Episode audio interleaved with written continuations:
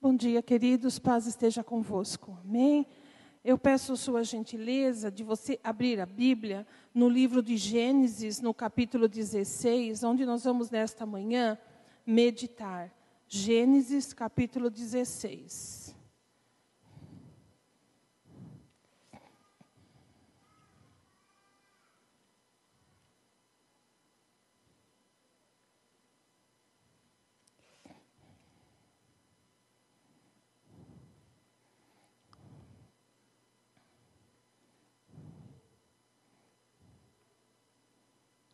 Hoje é o último culto do ano, não é? E nós sabemos que somos levados a pensar em algumas coisas sempre que o fim do ano se aproxima, até porque é, é um, um, assunto da vigente, né, nos meios de comunicação e, e tantas coisas mais. Até porque é próprio do ser humano também fazer planos e fazer balanços na vida. E isso é bom, é saudável. Mas nós temos que manter um equilíbrio na nossa vida. Às vezes nós fazemos um balanço tão pessimista, tão criterioso, excessivamente rigoroso, que o ânimo para começar o ano novo termina no, quando termina o ano velho. Né? A gente fala, não, a gente só vê o lado negativo. Por outro lado, nós também somos levados a termos um, um idealismo tal que fazemos metas irreais, né? metas altíssimas, e, e, e nos imbuímos de um, de um sentimento quase que místico, quase que mágico, e pensamos que ao virar o calendário do dia 31 de dezembro, dia 1 de janeiro, a nossa vida muda junto. Mas isso não é verdade. A nossa vida não vai mudar porque o ano mudou. Nós vamos continuar dentro de um propósito, dentro de, de uma realidade de cada um aqui, minha, sua. Agora, a gente pode sim aproveitar essa oportunidade, e nisso está o equilíbrio, em poder fazer um balanço da nossa vida, aquilo que nós fizemos bem, aquilo que nós não fizemos tão bem, e, e dar uma, uma revisão e tomar algumas atitudes interiores e chegar a algumas conclusões pessoais que possam nos preparar para que o ano que entra possa ter algumas mudanças. Não grandes estruturais, porque essas coisas não se dão porque o ano muda, mas algumas coisas que nós podemos ah, aprender, amadurecer, melhorar, ter uma visão um pouco mais capaz de análise sobre nossa vida, sobre nossas atitudes. Frente a isso, eu penso que o que Deus tem para cada um de nós, é, a palavra dele para mim sempre foi isso: continuidade. Deus tem um propósito. E uma definição de propósito muito interessante que eu li num dos textos lá da universidade é propósito é um plano a longo prazo. Propósito é um plano, um planejamento de longo prazo. Então, quando pensamos que Deus tem um propósito para nós, nós temos que entender, não é um propósito imediato que se limita a uma ação, a um determinado tempo. Quando Deus tem um propósito para nós, esse propósito tem a ver com todo o curso da nossa vida. São muitos e muitos anos. As coisas não acontecem assim de repente. É, um, é todo um, um, uma articulação de fatos, uma articulação de situações, de decisões, de circunstâncias que vão formando um elo como de uma corrente que seria a nossa vida. E essa corrente, conforme a vida de cada um, o plano aí sim de Deus para cada um, vai ter um determinado número de elos, que vai corresponder ao determinado número de anos que nós vamos viver aqui na Terra. Então, se nós pudermos pensar nisso, nós vamos ter um pouco de paciência conosco, conosco mesmo e entender que tudo ao seu tempo vai acontecendo na nossa vida. E que nós não mudamos do dia para a noite. Guarde bem isso no seu coração. Nós não mudamos do dia para a noite. O ministério do Espírito Santo na minha e na sua vida é um árduo ministério, ou seja, um serviço duro. Porque Jesus uma vez disse aos seus discípulos: Como vocês são tardios para entender as coisas. E cá para nós, a gente é um pouquinho ou não é? Nós demoramos mudar, nós demoramos assimilar, nós demoramos em largar, em desapegar. Nós somos tardios muitas vezes em, em, em entender o que Deus tem colocado na nossa frente. Mas isso, a despeito de, de, uh, de ser uma desvantagem, não é uma desvantagem. Isso é uma característica nossa como seres humanos. Nós somos assim, meus irmãos. É assim que nós somos.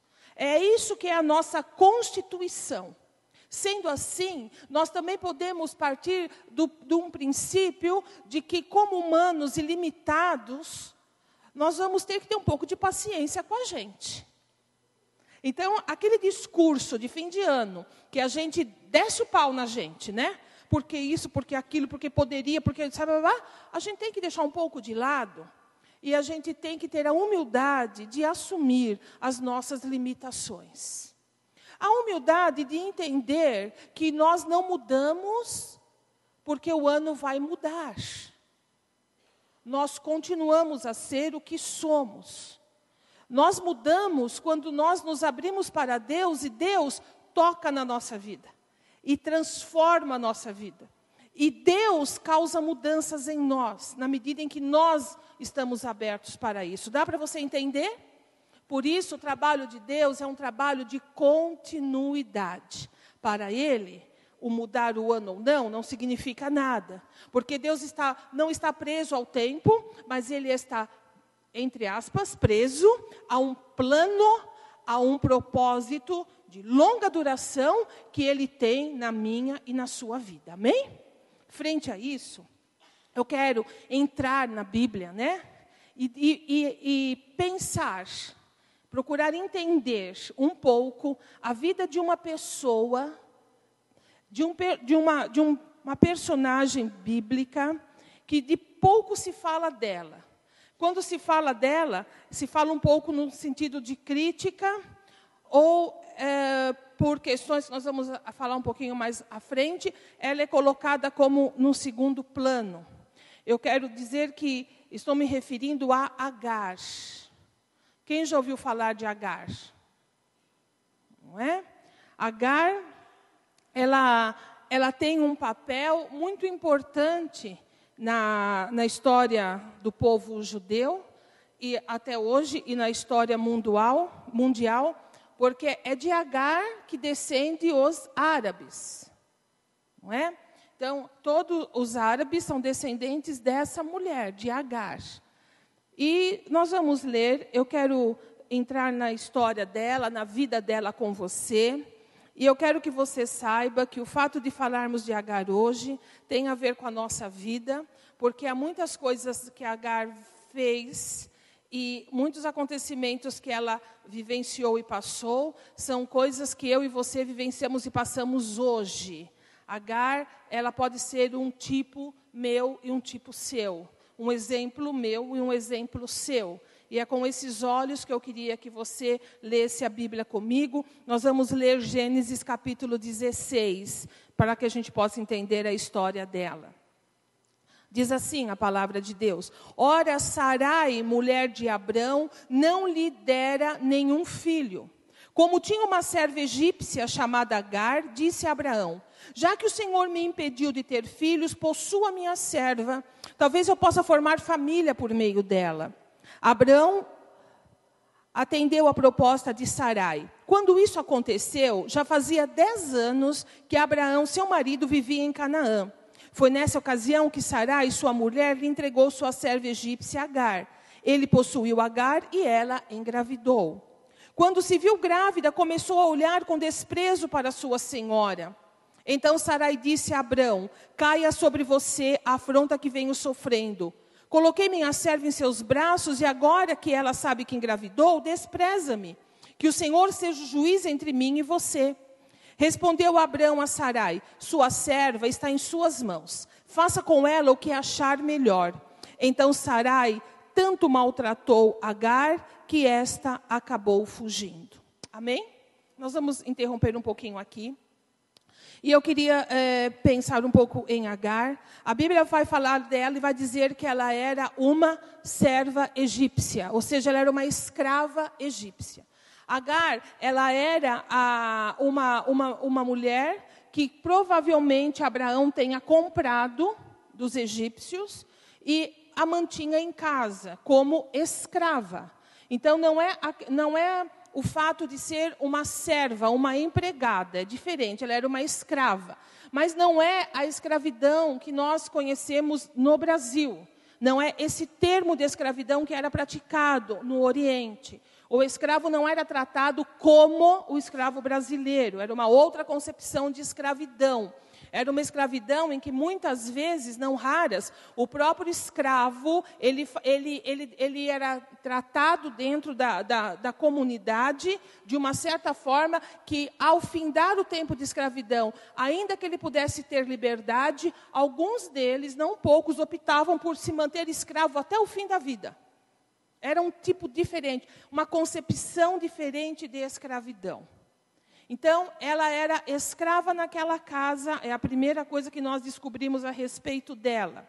Naquela época, havia uma lei social que dizia que se a escrava desse a luz a um filho e a dona dessa escrava estivesse presente no parto e ao, a criança ao vir luz, a dona a tomasse nos braços, legalmente essa criança seria filho da dona da escrava. Era um acordo feito.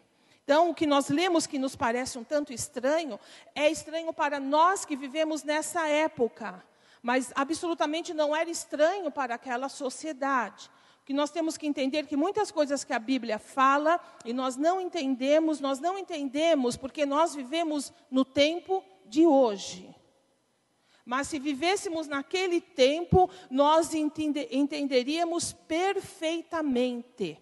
Então, a gente nunca é, tem que fugir um pouquinho disso, de é, procurar julgar ou analisar um tempo determinado com a mentalidade que nós temos hoje nós temos que aprender que algumas coisas, nós temos que levar em conta a mentalidade daquela época, as leis daquela época, como as coisas se processavam naquele tempo. Para eles tinham sentido, para nós tem outro. Bem assim, quando forem analisar a nossa vida daqui 100 anos, as pessoas que nos, nos estudarem daqui 100 anos, elas terão que fazer um esforço, uma pesquisa, para poder entender o que para nós hoje tem significado. Porque talvez já, lá já tenha se perdido tudo isso. Então, quando a gente vai falar do Oriente Médio nessa época bíblica, há muita coisa a ser ponderada, muita coisa a ser entendida. Então, essa vivência, por exemplo, dessa família, era alguma coisa comum para aquela época natural, acontecia todo dia, em toda a casa. Então, não é escândalo para eles que Sarai deu, a esposa, a, a esposa deu a, a escrava para dormir com o marido, para que a empregada engravidasse. Isso é, para nós é um absurdo, para eles não. Então, partindo disso, nos voltando para aquele tempo, vivendo com essa família, então nós temos uma escrava que teve a oportunidade de ser acolhida naquela casa e trabalhar e ter sido es, es, uh, escolhida para gerar um filho, para que através daquele filho ele seria o herdeiro daquela família. Obviamente que isso para ela foi uma boa oportunidade. Afinal de contas, ela seria a mãe da criança a mãe biológica, e sendo que a criança teria direitos de herança. Por isso que ela disse para Abraão: Abraão, eu já estou velha. E as coisas estão caminhando aí, já faz um tempo que né, Deus havia prometido alguma coisa e nada aconteceu. Então é nessa, nesse contexto que essa empregada, que essa escrava, engravida. É interessante pensar que ela teria duas possibilidades na vida dela. Em primeiro lugar, nesse contexto, Agar não esperava isso. Foi uma oportunidade que apareceu na vida dela. Ela não esperava que um dia ela iria gerar o filho do, do, do Senhor dela. Foi uma oportunidade. Ela teve, ela teria possibilidades, ela, teria, ela poderia ter é, atitudes frente a essa, essa, esse inesperado acontecimento diferentes. Mas ela vai optar por um determinado modo de trabalhar a situação. Ela vai, ela, vai, ela vai partir de uma ideia, de um conceito, para se colocar dentro daquela realidade que já havia sido posta. Nós, muito parecido com Agar, temos na nossa vida muitos imprevistos. Bons e maus, mas eu queria ficar na neutralidade com você hoje. Nossa vida, ela acontece com através de situações das quais nós não temos controle. Pense um pouco nisso. Ao nos levantar da cama, nós nunca sabemos o que aquele dia reserva para nós, não é verdade? Ele pode reservar as coisas mais duras da vida. Não é? Uh, eu vinha falando com o pastor no carro de um acontecimento tão trágico que, ocorreu de uma família que foi ao Rio de Janeiro passar o Réveillon e perdeu o bebê. A criança caiu do prédio, do hotel onde eles estavam hospedados. Eles mal tinham colocado as malas e o bebê caiu. Um ano e meio e ele faleceu. Então, quando que aquele casal poderia imaginar que aquilo iria acontecer com ele? Mas também existem outras coisas que acontecem que a gente vê as pessoas numa alegria tão grande, num momento tão extasiante da vida, e elas falam: Eu nunca pensei que hoje iria acontecer isso comigo, não é? O dia que você encontra a pessoa que você vai amar para o resto da sua vida, o dia que você recebe uma notícia tão boa, tão boa, como a Bíblia fala, que refresca até os seus ossos. O dia quando nós despertamos para Ele, nós não sabemos o que pode acontecer. Pode acontecer coisas boas e más, circunstâncias e situações. Um telefonema pode mudar a sua vida. Uma proposta de emprego inesperada.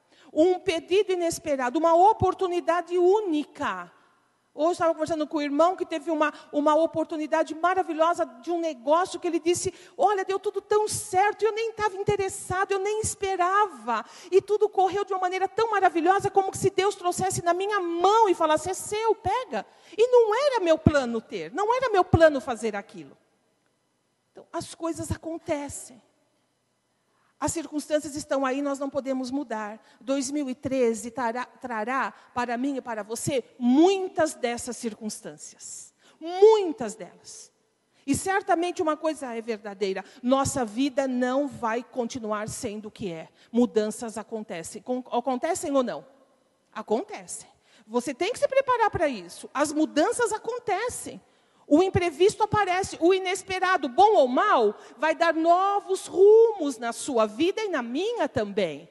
Então, 2013 é o tempo que você pode se preparar para isso. E você pode saber que vai ser requerido de mim e de você mudanças, adaptações. Nós, muitos daqui serão tirados da sua zona de conforto, da sua vida quadradinha, esquematizada, certinha e rotineira para coisas novas, que você vai ter que se adaptar, que você vai ter que, que, que vivenciar. Outros vão ter mudanças no sentido de um, um tempo de calma, de calmaria, de rotina, de paz. E está vindo já de uma vida muito agitada. Queridos, a gente pode estender isso para inúmeros exemplos. E você pode pensar na sua vida. Assim foi Agar. Inesperado, uma mudança de plano de, de vida, de, de, de, projeção de futuro completo na vida dela. Ela, e ela tinha que administrar isso, ela tinha que trabalhar isso. Mas o que nós vamos ver foi que a maneira que ela escolheu não foi a melhor. Como muitas vezes, a maneira que eu escolho e a maneira que você escolhe não é a melhor. Pensamos em fazer o melhor, mas às vezes não é o melhor. E às vezes a gente percebe que, ao invés de ter aproveitado aquele momento, aquela oportunidade, aquela mudança, aquela transição, a, a, a, aquele recomeço, ao invés disso a gente é como se a gente brecasse tudo aquilo, é como que aquilo que poderia ser para nós um divisor de águas para um tempo melhor, se torna um obstáculo para a nossa própria vida. E eu quero que você me acompanhe na, no exemplo dela. No, então, no versículo 4, nós vamos encontrar que ele, Abraão, possuiu Agar e ela engravidou. Aí começa. Quando se viu grávida, começou a olhar com desprezo para a sua senhora. A opção dela foi essa: eu estou grávida e agora eu posso ter o comando da situação. Ela poderia ter optado por outro caminho. Ela poderia ter optado por outra forma. Ela poderia ter feito como naquela, naquele tempo, naquela sociedade, todas as pessoas fa faziam. Continuava serva, ficava, lógico, com um tratamento diferenciado e continuaria ali naquela casa e o tempo mesmo iria se incumbir de colocar as coisas como deveriam ser feitas. Agar não. Talvez ela tivesse ressentimentos contra Sara. Talvez ela tivesse marcas na vida, ela era uma escrava. Não é? Bem tratada, não importa, mas ela era uma mulher que não tinha uh, domínio sobre sua própria vida. Talvez ela viu naquele momento uma oportunidade de se vingar de tudo e de todos ela se viu numa situação confortável de destaque. E pela primeira vez, talvez na vida, Agar se viu superior à sua senhora. Ora, eu engravidei, ela não. E ela sabia, ela vivia na casa, ela sabia como Sara sofria com isso. Como Sara, muitas vezes ela deve ter pego Sara chorando. Muitas vezes ela deve ter ouvido conversas de Sara com Abrão, de Sarai, no caso, com Abrão. Ela convivia naquela rotina doméstica.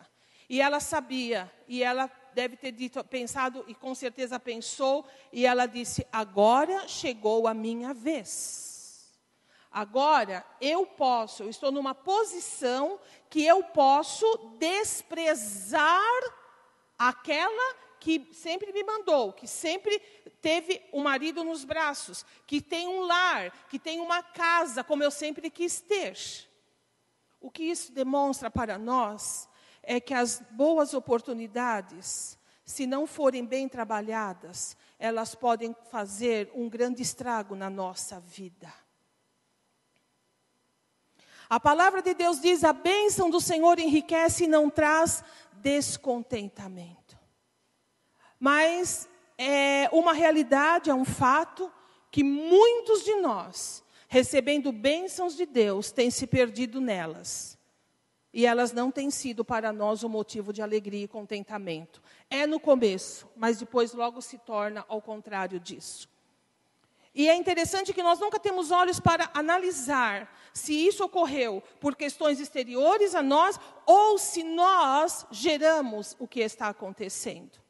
Pense em Agar, ela poderia ter tido outra atitude mas ela se deixou levar por si mesma, ela, ela, ela, ela se deixou levar pelas amarguras do coração, pelas ambições desmedidas, por aquilo que durante anos ela amargou, e na única oportunidade, talvez, que ela tivesse de ter tido uma, uma, uma, uma, uma chance na vida, de, de, de se diferenciar, de até ter tudo aquilo que ela desejava, ela põe tudo a perder, porque a reação que ela tem é uma reação negativa, é uma reação orgulhosa, é uma reação de hostilidade e talvez até de vingança.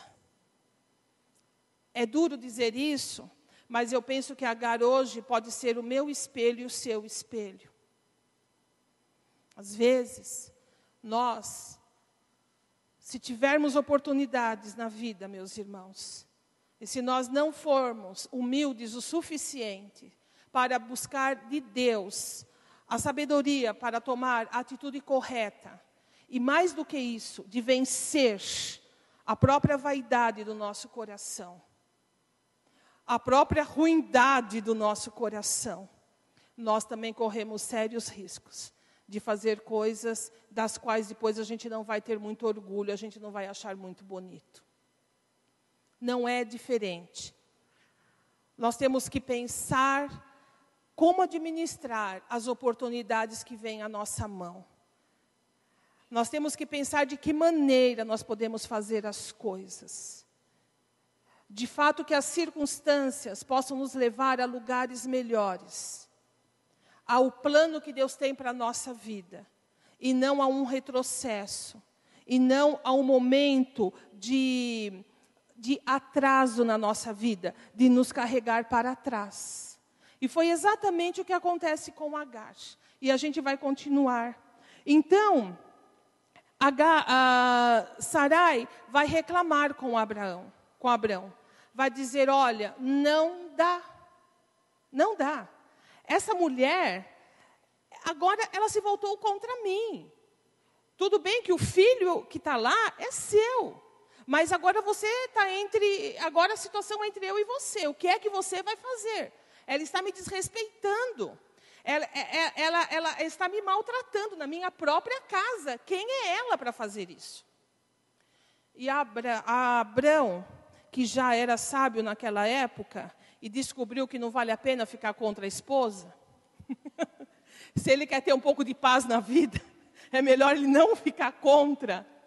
Ele diz para ela: Olha, é, a escrava está nas tuas mãos. Faça dela aquilo que você achar melhor fazer. E a Bíblia vai dizer então que no versículo 6 que Sara, Sarai, maltratou tanto Agar que essa acabou fugindo. Ela não aguentou a situação. E ela fugiu. Quantos de nós, meus irmãos, abandonamos bênçãos de Deus e fugimos porque a gente não dá conta delas?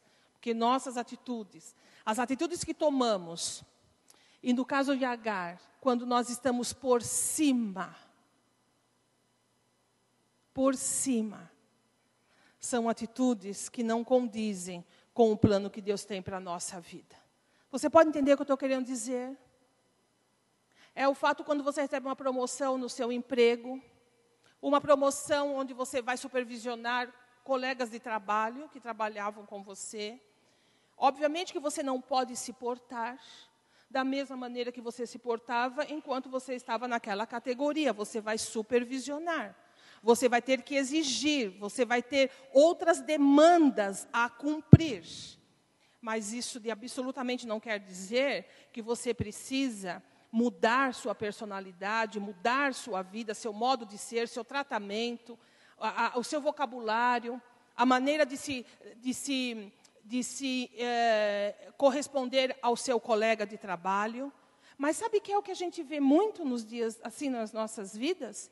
Uma vez que a pessoa ela é promovida, ela usa aquilo de, como um meio de, de subjugar, de, de desprezar, de mandar com mão de ferro. Parecido um pouquinho com Agar.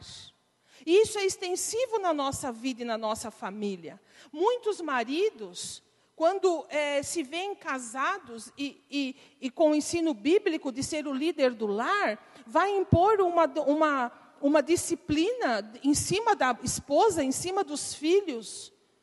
Uma coisa dura, cruel. E é interessante que nós corremos o risco de repetir modelos e atitudes de pessoas que nós criticávamos. Muitos pais espancadores hoje foram filhos que sofreram espancamento. É interessante pensar nisso. O que será que uma, uma posição de liderança ou de poder pode refletir em nós, em mim, em você? Se em 2013 o Senhor te der na mão um, um posto de, de liderança, seja em qualquer nível da sua vida, e mesmo dentro da própria igreja, mesmo da casa do Senhor. Porque, tragicamente, eu já fui testemunha e já tive amigos de ministério que foram testemunhas que uma coisa é a pessoa quando está como você, como eu, servindo ao Senhor, dentro daquilo que foi chamado. Mas quando essa pessoa ela é colocada num outro lugar, quando ela é chamada para um grau de maior responsabilidade no reino, ao invés de acontecer o que a Bíblia diz, que o maior deve fazer o quê? Servir o menor, acontece ao contrário. O maior exige do menor reconhecimento, respeito, tratamento diferenciado, ora. Eu conheço pessoas que, uma vez que foram é, elevados ou consagrados a pastores, avisou publicamente que nunca mais se deveria chamá-lo de irmão. De, eu estou falando coisas que eu vi, que eu vivi. De hoje em diante, eu sou pastor e não irmão. De hoje em diante, a água que eu bebo é de marca tal. E se eu contasse aqui, vocês iam tudo embora e eu falar, não vale a pena, apaga a luz o último que sair. Vamos fechar a porta. Não é? Isso é próprio nosso. É próprio da natureza humana. Mas isso é um obstáculo para o plano que Deus tem para mim e para você. Você concorda com isso?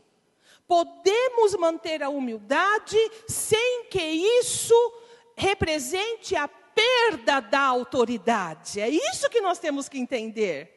Você pode se manter humilde. Isso não quer dizer que você vai perder a autoridade que você tem. Se você tratar o outro, o parente, o amigo, a esposa, o filho, o esposo, o irmão em Cristo, o chefe, o subordinado, não importa. Se você tratar as pessoas com educação, com humildade no sentido assim, de você ver naquele um ser humano como você e permitir que o outro veja você como ser humano, de forma alguma você vai perder a autoridade. Você vai ter autoridade, você vai adquirir o respeito do outro. É isso que a Bíblia ensina a nós. Isso são estruturas que Deus quer que nós tenhamos na nossa vida para que nós possamos ter sucesso. Para que a gente possa ser bem-sucedido na vida. Para que a nossa trajetória não seja uma trajetória cheia de cadáveres caídos de um lado e de outro. Você entende isso? Você passa, mas você deixa um monte de gente caído para lá e para cá. O importante é que a gente possa entender isso. E foi isso que Agar não conseguiu entender. Foi nesse momento crucial da vida dela que ela colocou tudo a perder. E é isso que Deus não quer que aconteça com a gente. Eu quero acompanhar ainda com você a vida de Agar, lá para o versículo 21. Aí nós caminhamos um pouco na vida dessa família. E aí, Isaac nasceu, o filho da promessa. Isaac iria ser desmamado, mais ou menos com três, quatro anos, isso lá na, né, no, em Israel, quando a criança saía do peito da mãe, era uma emancipação. Você pode lembrar de Samuel, quando foi levado para ficar no templo, ele foi desmamado. Então, não é como hoje, que a gente né, desmama os bebês muito rápido. Né? E a gente acha estranho também ficar com o bebê no peito lá, um menino grande já andando e mamando. Naquele tempo, não. As crianças mamavam à vontade. Até porque também não tinha anticoncepcional, não tinha nada, né? Quando dá mamar, a maioria não engravida, então isso ajudava também. A criança ficou lá. Ela é desmamada e se faz uma festa para isso, né? É, Gênesis 21. Não tem Gênesis 21, 8? Capítulo 21, 8. Ai, vocês. Difícil, geração tardia. É muito melhor pôr a culpa nos outros, né, meus queridos?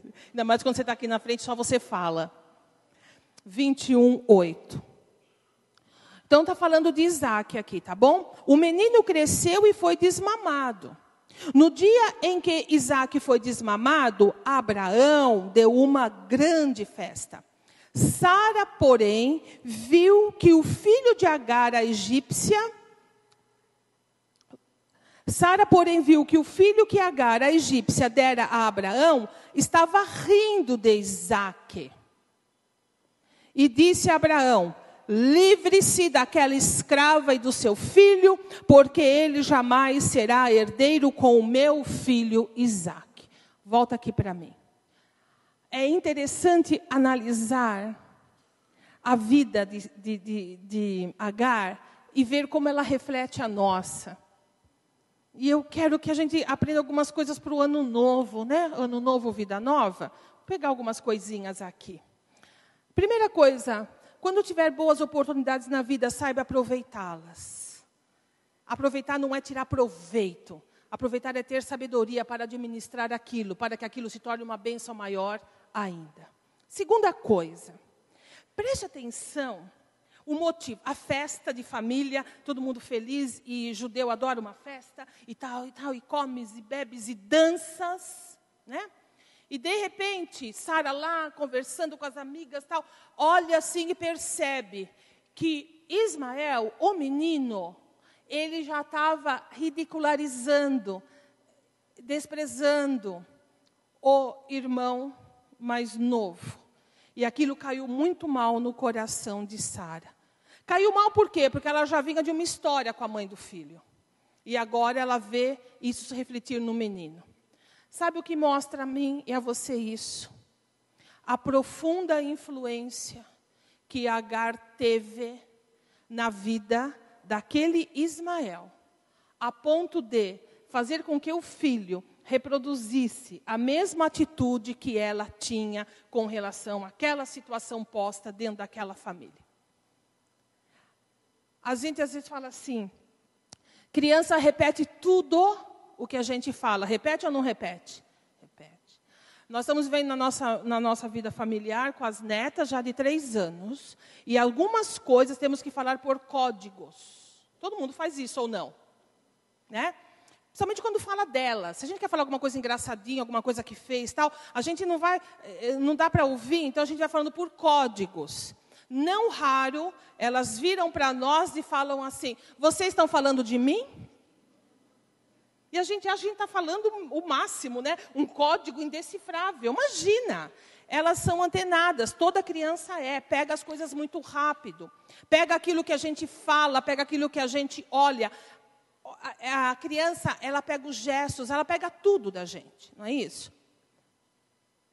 Ismael foi criado por Agar dentro daquela situação.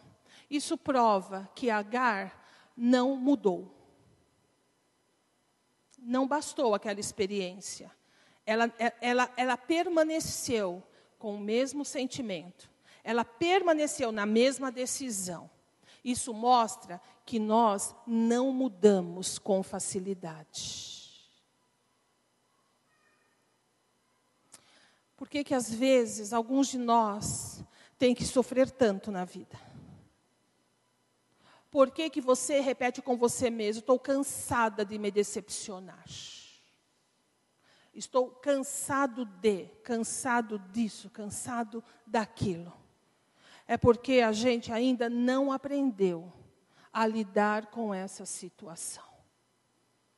Para você que diz assim, estou decepcionado, eu estou cansado de me decepcionar com as pessoas. O problema não são as pessoas. O problema, talvez, seja você, seja eu, que idealizamos muito as pessoas. Tiramos as pessoas por aquilo que a gente é. Ou pensamos que a pessoa é aquilo que a gente acha que ela é. E a gente parece que nunca aprende. Erramos nas mesmas coisas. Passou-se quase quantos anos? Da, do, quase 14 anos aqui na vida dessa mulher. E ela se manteve dentro daquele padrão, dentro daquela estrutura mental. Ela manteve aquelas, aqueles afetos dela no coração. Olha, a ponto de passar para o filho, a ponto do menino ser influenciado de uma forma tão profunda que ele via o irmão com desprezo. Pense em mim, pense em você. Nós reproduzimos isso na vida das pessoas. Nós reproduzimos. O que nós falamos, o que nós comentamos, o que nós, o que nós tratamos, isso é, é uma reprodução. É uma reprodução direta de quem nós somos. Jaime Kemp, um grande pastor batista americano, que se, ele ficou radicado aqui no Brasil, e ele se dedicou a, ao assunto familiar, a, a falar sobre lar cristão deu inúmeras palestras pelo Brasil durante quase 30 anos. A mulher dele, Judith, Judith Kemp, ela escreveu um livro que me marcou tanto, meus irmãos. Ela dizia assim: que uma das coisas mais realistas ao respeito nosso é quando nós vemos os nossos pecados na vida dos nossos filhos. Você já passou por isso na sua vida? De você chamar a atenção do seu filho ou filha e você falar: Meu Deus, eu faço exatamente isso. Ele está fazendo o que eu faço. É o meu reflexo nele. As coisas são assim. Nós temos que nos conscientizar para 2013 do poder de influência que nós temos. Não precisa ser um pai ou uma mãe para isso, porque um tio, uma tia, um amigo, um colega, um parente, um cunhado, às vezes essa pessoa, ela exerce uma influência profunda na vida de outro. Eu e você, nós exercemos uma influência muito grande, muito além daquilo que a gente pode pensar ou imaginar. E nem sempre a, nós marcamos a vida daqueles que habitam o mesmo teto nosso. Às vezes a nossa influência, ela ultrapassa isso e ela marca pessoas de longe, pessoas de pouca convivência, mas que um tempo conosco é suficiente para marcar aquela pessoa, influenciar aquela pessoa de uma maneira tão positiva ou de uma maneira tão negativa. Tudo vai depender como é que nós somos, como é que nós tratamos a nossa vida. Agar, ela teve essa oportunidade mas as opções dela são claras aqui, como as minhas e as suas também. Quantas vezes a gente conversa com alguém e depois da conversa a gente vai embora e fala: Eu poderia muito bem ter deixado, não ter falado o que eu falei. Por que é que eu fui abrir minha boca? Não é? Por que é que eu fui abrir? Ou então decisões que tomamos e depois nos arrependemos não nos sentimos bem conosco mesmo. Lá dentro, lá no fundo, lá no íntimo nosso, uma pontinha de descontentamento. Mas, ah, não, mas foi o melhor, tem que ser assim. E a gente tenta cobrir isso, a gente tenta superar isso. Para 2013, outra grande coisa que poderíamos fazer por nós mesmos era não nos violar. Era ter, é ter paz conosco e ter paz com Deus. Amém, meus irmãos? Fazer aquilo que você acha que deve ser feito, da maneira que você acha corretamente, dentro da sua ética, dentro da sua moral, que obviamente deve derivar diretamente da palavra de Deus. Antes de agradar o outro, a Bíblia diz que nós devemos agradar a nós mesmos. E antes de agradar a nós mesmos, nós devemos agradar ao Senhor. Mas a gente faz o inverso disso. Agar fez, eu faço, você faz. A gente primeiro tenta agradar o outro. Pense no prazer de Agar em dar um filho a Abraão, ao Senhor dela. Depois agradar a nós mesmos. Pense nela desprezando a senhora. E por último, a gente vai lembrar que a gente precisa ah, será que eu agradei a Deus ou não? A pergunta vem por último. É uma, é uma pergunta, é uma suposição. Não é um fim, não é um objetivo. É uma derivação das consequências que nós geramos em termos algumas opções na vida. Assim é. Esse é o meu retrato, é o seu retrato. Assim nós somos. Essa é a tendência nossa natural. É como o rio que corre para o mar, como a chuva que desce para a terra. É a nossa tendência. Mas há, no plano de Deus, para a nossa vida, um outro tipo de atitude. Nós podemos, meus irmãos, colocar para 2013 como primordial na nossa vida. E isso não é mudar a vida, não é virar página. Isso é tomar uma atitude consciente, sem exagero, sem emoção. Tanto é que ontem, ainda conversando, alguém me disse assim: Olha, é um culto de ano novo. É, tenta ter uma palavra de ânimo, né? Sabe, seria muito fácil para mim chegar aqui para qualquer um que prega nesse lugar e trazer uma palavra de ânimo. Isso é a coisa mais fácil do mundo. Eu poderia pegar qualquer porção da palavra e trazer aqui, e eu poderia gritar, eu poderia pular, você ia pular comigo, você ia gritar comigo. A gente ia sair daqui numa alegria, num entusiasmo tão grande. Mas dia 2, na primeira dificuldade, no primeiro trem atrasado, né? né? A primeira conta como chegou a minha do celular, que eu quase caí de costa, eu não sei aonde, eu acho que a Vivo errou, não é possível. Eu não sei como eu gastei tanto celular em um mês só. Dia 2, quando eu for pagar aquela conta, tudo o que eu vivi aqui, onde vai estar? Emoção, ela é boa quando ela vem como uma, uma derivação de algo muito forte que aconteceu dentro de mim. Eu estou emocionada porque alguma coisa grande, forte, estável foi colocado dentro do meu coração. E eu fico com essa emoção. Se a emoção vai embora, o que foi colocado permanece. Os irmãos estão me entendendo? Então, o que eu quero trazer para mim para você é isso.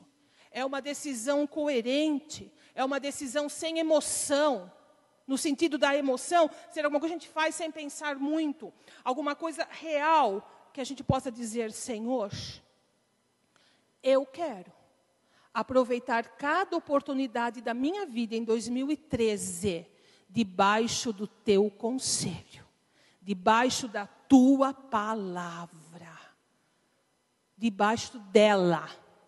Porque se eu fizer isso, todas as oportunidades reverterão em bênção para a minha vida e para a vida de quem estiver envolvido nessa circunstância. Amém, meus queridos?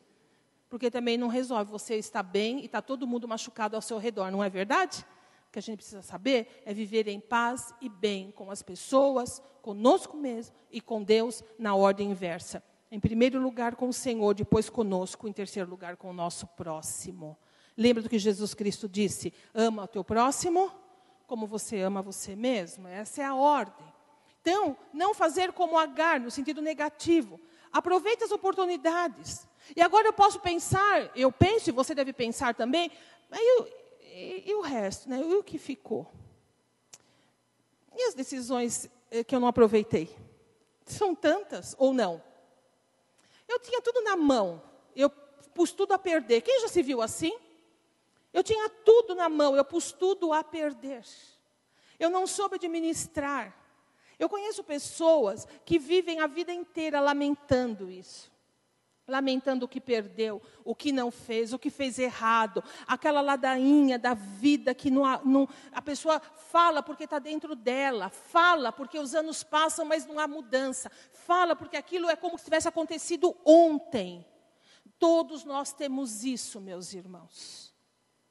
Mas para isso, só existe um remédio: aceitar e assimilar isso como parte da vida, porque aí eu não vou falar a Bíblia, vou dizer um ditado popular que diz assim: o que não tem remédio, remediado está. Você pode voltar e mudar? Deus pode fazer isso? Se não, meus irmãos, é deixar. É deixar. Às vezes nós lidamos com isso com uma pessoa que já morreu, não faz parte mais daqui da vida. Erramos com essa pessoa, ou então fizemos coisas eh, que nós faríamos hoje diferente, mas a pessoa não está mais aqui. O que, que você vai fazer? Preste atenção, aí está uma impossibilidade. Não tem o que fazer.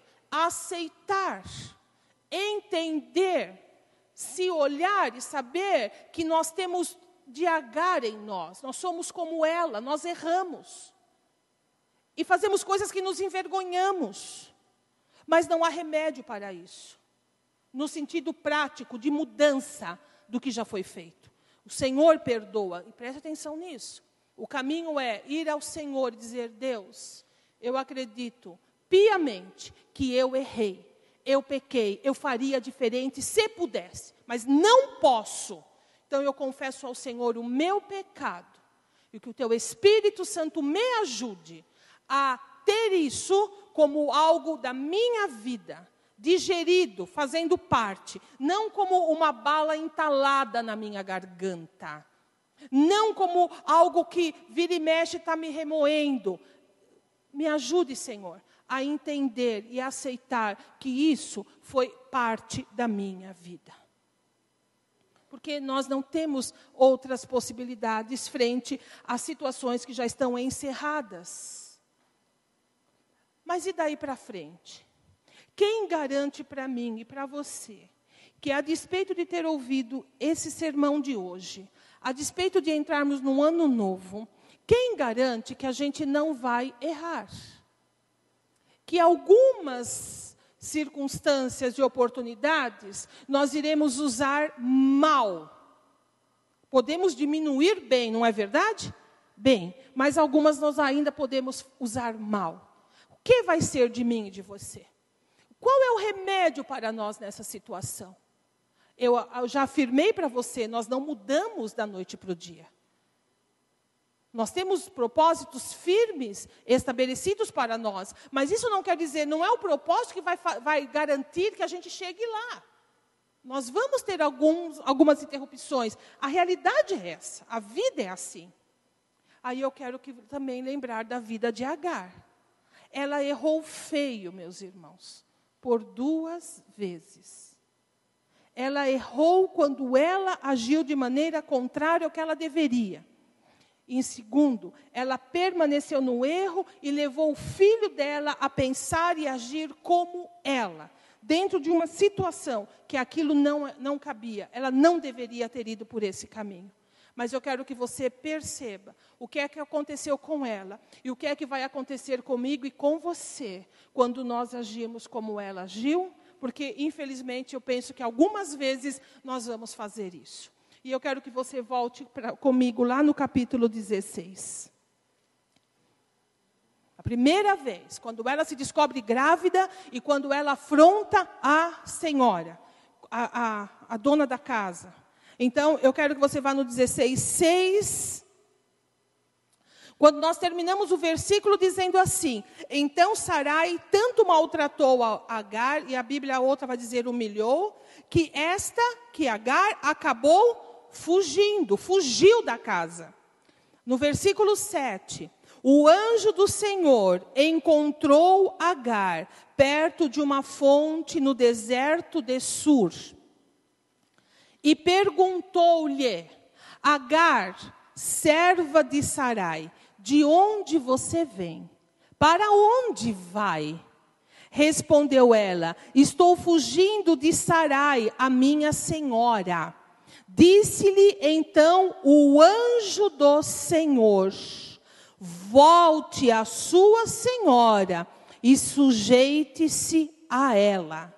Disse mais o anjo: multiplicarei tanto os seus descendentes que ninguém os poderá contar. Amém? Eu, preste atenção.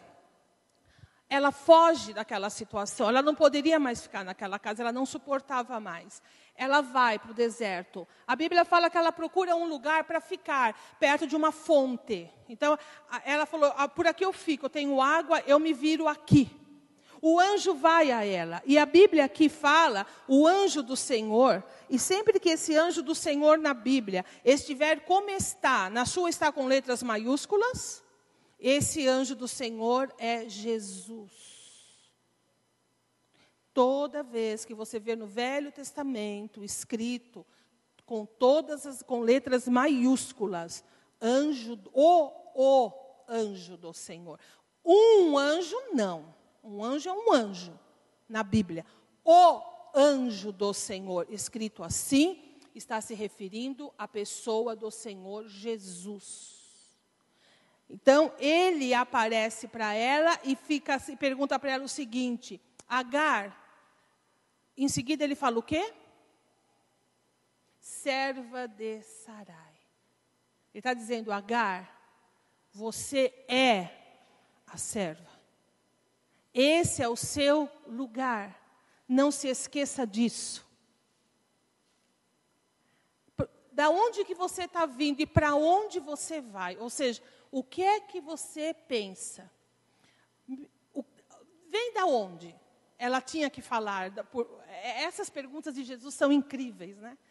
Ela tinha que explicar: eu venho de uma briga, eu venho de situações colocadas ali.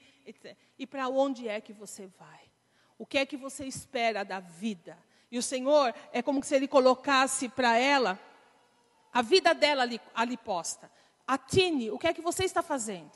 Ela responde da onde ela vem, só que ela não responde para onde ela vai. Ela não sabia para onde ir. Ela tinha fugido e não sabia o que, o que fazer da vida. Tudo foi pego de surpresa. Ela não, aí vamos lá, ela não esperava a reação da, da, da Sarai. Ela não achava que Abraão, que Abraão ia concordar em mandá-la embora. E ela foi pega de surpresa. Os planos dela frustraram. O que para ela seria exaltação, tornou-se em total humilhação. E ela fica ali, ela não teve resposta para a segunda pergunta. E para onde você vai? Não sei o que fazer da minha vida. E aí Jesus, o anjo do Senhor, diz assim para ela: dá uma instrução. Olha, irmãos, não há situação na vida que Deus não tenha uma direção para dar a mim e a você.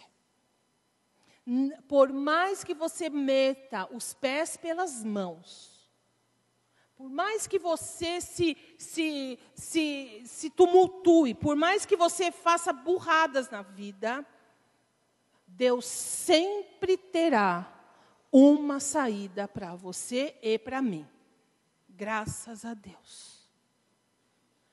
E isso acontece com ela, e o anjo fala assim para ela: Olha, volta a sua senhora. Volta para a sua vida. É lá que eu tenho o meu plano. Isso faz parte da, da, de mim para você. Eu tenho isso para a sua vida, oh, Agar. Volta para lá. Lá é teu lugar. Instrução clara e determinada. Queridos, nós temos que ouvir Deus na nossa vida. Ou como o que você pensa quando Agar ouviu isso? Ela ficou muito triste, pode ter certeza disso. Como que eu vou voltar? Eu vou ter que, a primeira coisa que ela pensou, pense na personalidade dela, eu vou ter que me humilhar. Pense nisso. Eu vou ter que, que me ficar lá, e eu vou ter que. Às vezes nós fazemos isso, nós fazemos uma fantasia tão grande, e às vezes a coisa não é tão ruim como a gente pensa que ela seja. Talvez Agar viveu isso, voltando não foi tão ruim assim. Não deve ter sido, foi a instrução de Deus para ela. Foi a instrução do anjo do Senhor. Vai e volta. Ela deve ter começado a chorar. E está muito triste, grávida, você imagina, sensível no deserto, aquela situação toda. Aí o Senhor vai e tem uma palavra de consolo ainda. Ele faz uma projeção de futuro para ela. E, ela. e ele diz assim: Você não vai morrer. Você não vai penar, você vai ser mãe de uma nação também. Há futuro para você. Que coisa linda isso. Que coisa maravilhosa. Futuro para uma escrava orgulhosa, soberba, não apta a administrar a vida nas boas oportunidades que a vida lhe trouxe. Qualquer um de nós, tanto eu como você, fala, ah, mas é bom, meu. vai para o deserto, vai procurar outra casa, vai ver o que é bom. Mas Deus não é assim. Ele falou, volta para lá. Mas lá é muito duro para mim. Volta, porque eu tenho um futuro para você. E esse futuro depende de você estar lá. E animou o coração daquela escrava. Animou e mostrou para ela o plano que ele tinha. E isso é maravilhoso. Não bastando, no, no capítulo 21 que nós fomos, com ela também, nós paramos quando, na festa, quando Sara diz assim para Abraão: manda embora, acabou, chega. Enquanto eles provocavam a mim, tudo bem, mas agora está provocando o meu filho. Manda embora. Agora, imagine você, Abraão, ele era pai de Ismael, ele amava aquele menino. E a Bíblia vai falar isso para nós. Versículo 11. Isso, as palavras de Sara, perturbou demais Abraão, Abraão, pois envolvia um filho seu. Mas olha que coisa interessante, mas Deus lhe disse: Não se perturbe por causa do menino e da escrava. Atenda a tudo o que Sara lhe pedir, porque será por meio de Isaac que a sua descendência há de ser considerada. Mas também do filho da escrava farei um povo, pois ele é seu descendente. Deus acalmou o coração de Abraão também. Aí no versículo 14, na manhã seguinte, imagina que noite teve Abraão. A gente vê Abraão como o pai da fé. A impressão que dá é que ele nunca teve problemas. A fé dele era tão grande que ele não tinha dilemas na vida. Eu quero que você pense na noite que Abraão teve. Como ele teve que ensaiar, como é que eu vou dizer, o que, que eu vou falar, como é que eu vou falar isso, etc. e tal.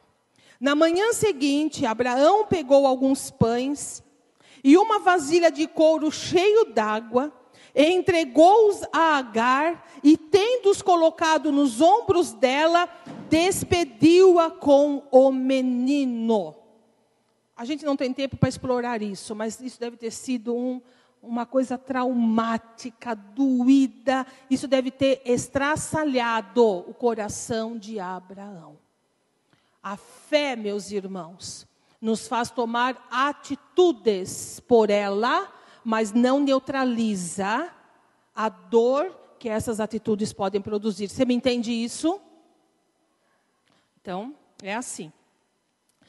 Então, 15, desculpe, 14. Ele pega, despede e ela se põe a caminho e ela fica vagando pelo deserto de Berseba ela estava mais do que perdida. E eu imagino que ela já tinha pensado nessa experiência. Ela falou: Eu me lembro, eu já passei por isso. Eu não posso acreditar que 14 anos depois eu estou aqui, passando pela mesma experiência. Eu estou no, no, deserto, eu estou igualzinho, igualzinho, eu estou passando tudo de novo. E acho que ela falou: agora não tem jeito, agora acabou mesmo, né?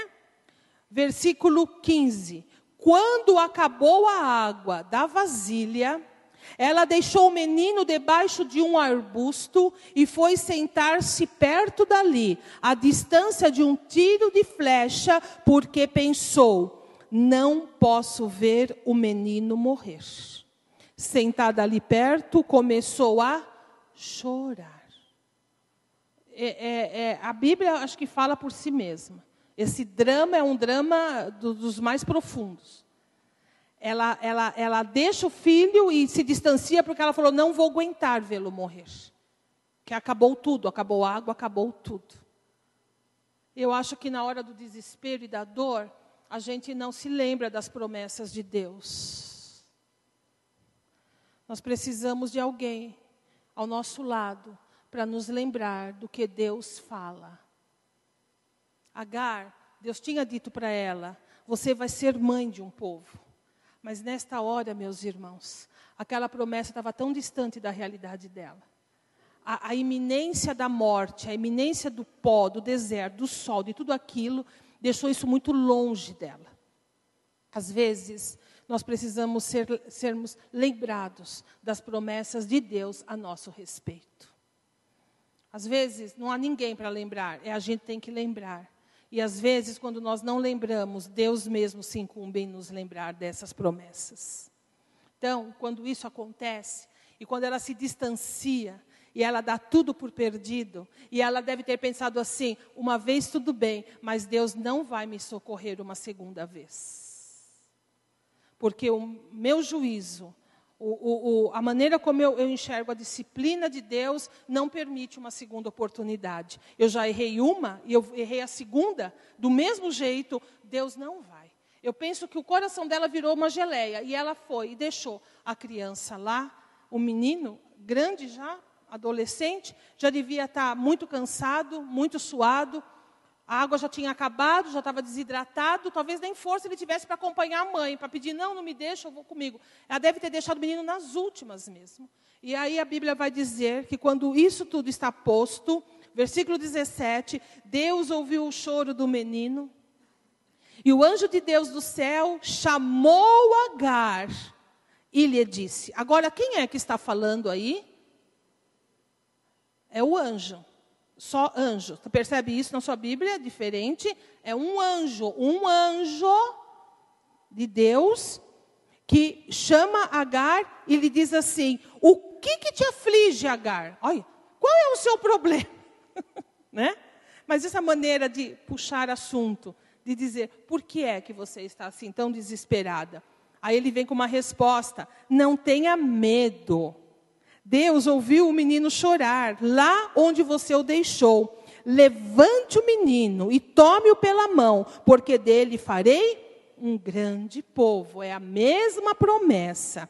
E aí no versículo 19, então Deus lhe abriu os olhos e ela viu uma fonte.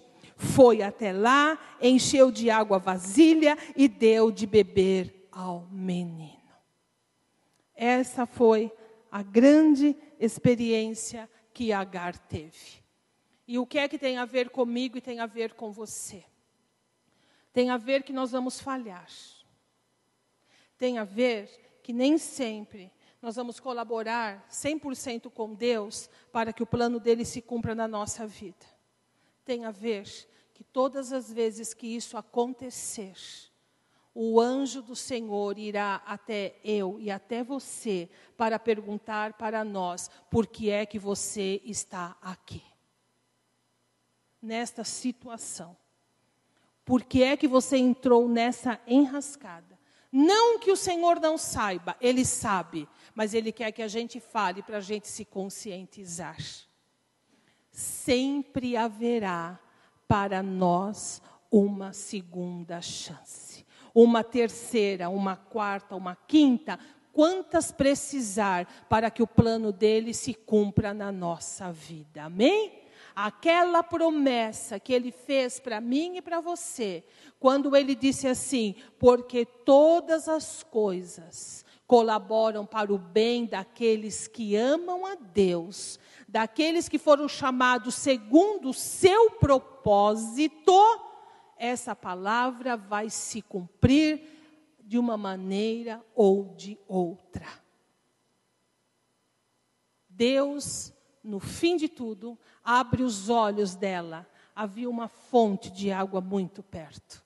Talvez ela não enxergasse, talvez no desespero ela não tenha visto, ou talvez Deus criou a fonte naquele momento para aquela hora específica da necessidade dela, não importa.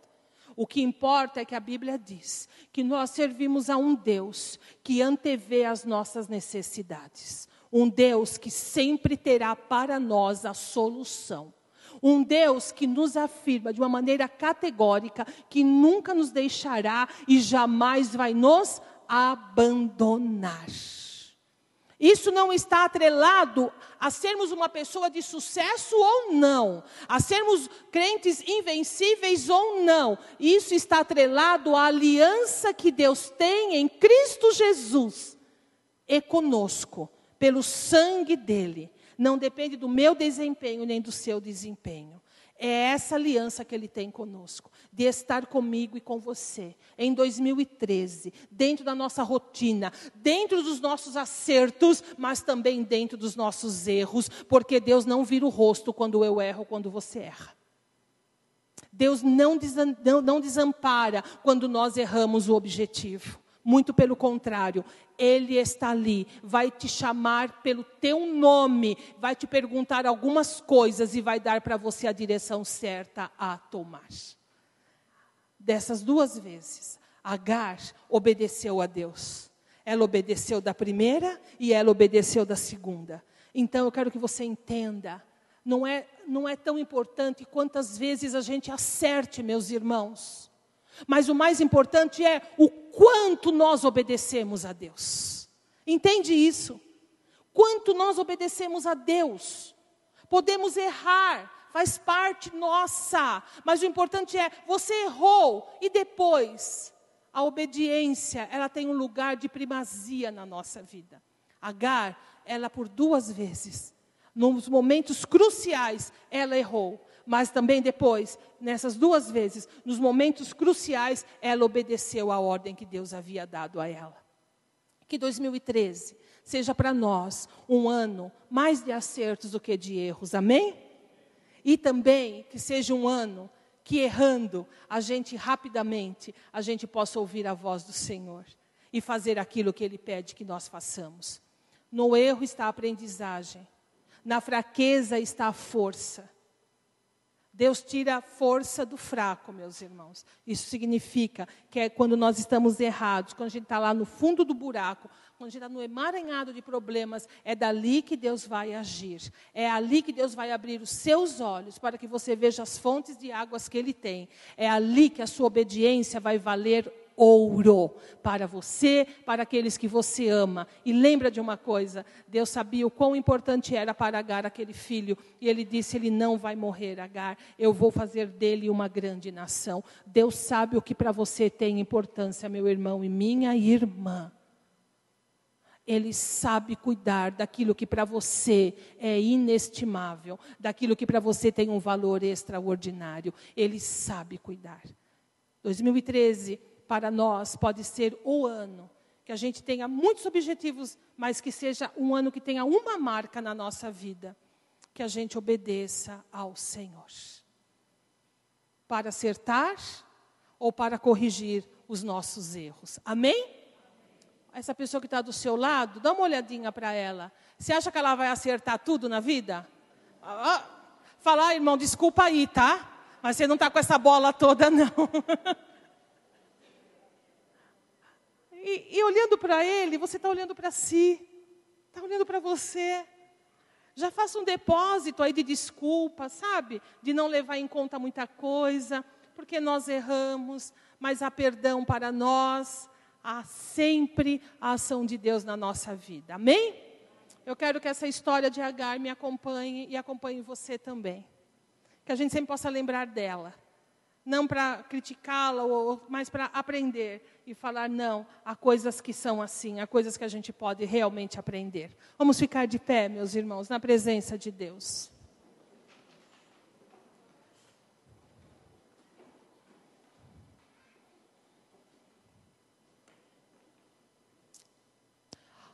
Vamos terminar o culto, o último culto do ano, não é? Para mim, o penúltimo, para você, o último, né, para alguns daqui, a grande maioria, o último culto. E eu quero, agora sim, eu quero mexer com a sua emoção, eu quero, agora eu quero influenciar você. Tá bom? Só agora. Agora eu quero motivar você. Agora eu quero estimular você a vir comigo para 2013 e fazer de 2013 o ano da minha obediência, da sua obediência ao Senhor. Amém? Amém? A fazer isso. Senhor, 2013 é o ano da minha obediência. Eu quero ser obediente. Eu quero. E eu quero terminar contando uma coisa da minha vida para você, para te animar, porque Deus me animou. Eu estava vivendo uma situação, um ano, eh, não sei, acho que foi esse ano, uh, no meu tempo de oração, uh, sozinha, no meu secreto, lá no meu quarto. E eu estava orando e me lembrando de uma situação da minha vida. E eu estava pensando se eu não deveria tomar uma, uma atitude que para mim seria uma atitude muito doída. Eu não queria, na verdade, tomar. Aquilo me incomodava, era com relação a, uma, a um parente meu. E eu chorei muito e eu disse assim: Deus, eu queria tanto, Senhor, ter um coração que fosse tão sensível, tão mole. Eu queria tanto ter um coração obediente, Senhor. Eu não queria sofrer para te obedecer. Eu não queria chorar. Eu não queria me, ter que passar por cima de tanta coisa em mim para te obedecer. Eu queria tanto ser uma filha que, que só do Senhor abrir a boca e eu já está fazendo. E eu chorei muito. Eu disse, Deus, eu não sou isso. Eu não sou, eu não tenho essa nobreza de alma, Senhor. Eu preciso tanto de força para algumas coisas na minha vida. E chorei, e fechei a Bíblia, e orei, depois abri a Bíblia, e quando eu abro a Bíblia aleatoriamente, porque eu queria terminar com o momento de oração com o salmo, eu gosto de ler salmo para mim, eu abro o salmo e leio alto, isso me faz um bem muito grande, me estimula a orar e agradecer a Deus. Quando eu abro, eu abro naquela passagem que Jesus fala dos dois filhos. Que o pai falou assim para um: vai e faz tal coisa. Aí ele falou: não vou fazer. Aí o outro filho, aí o pai falou: vai e faz. Aí eu vou. E não fez. Mas depois aquele que falou: não vou, foi e fez. Aí Jesus perguntou assim: qual filho obedeceu o pai? Aquele que falou prontamente eu vou fazer e não fez? Ou aquilo que, aquele que disse eu não vou fazer, mas depois foi lá e fez? E naquela, naquela manhã, Deus falou ao meu coração profundamente. E Ele falou para mim: não importa que agora você diga não para mim, porque eu sei que você vai parar, pensar e você vai fazer. A obediência nem sempre ela está pronta no coração da gente. Nem sempre ela, eu vou, mas é algo que fica dentro. E o que vale para Deus é aquilo que a gente vai fazer. No tempo que a gente precisa para deglutir tudo isso, mas que a gente faça, meus irmãos. Esse é o pensamento de Deus a meu e a seu respeito. Amém? Não desanime. Deus é bom, Ele te ama. Ele não põe você de lado. E eu posso ser exemplo pra, de mim para você. E Deus não põe a gente de lado por causa das nossas deficiências. Como Agar, como eu, como você. Ele sempre terá para mim, para você, teve para Agar uma resposta, uma saída, uma ajuda e uma promessa. Ele tem um plano longo para você, plano longo para a sua vida que vai se cumprir. Amém? Pega na mão dessa pobre alma que está do seu lado, desse, dessa alma que vai errar na vida. Já perdoa antecipadamente, já fala, ah, tudo bem, eu te perdoo.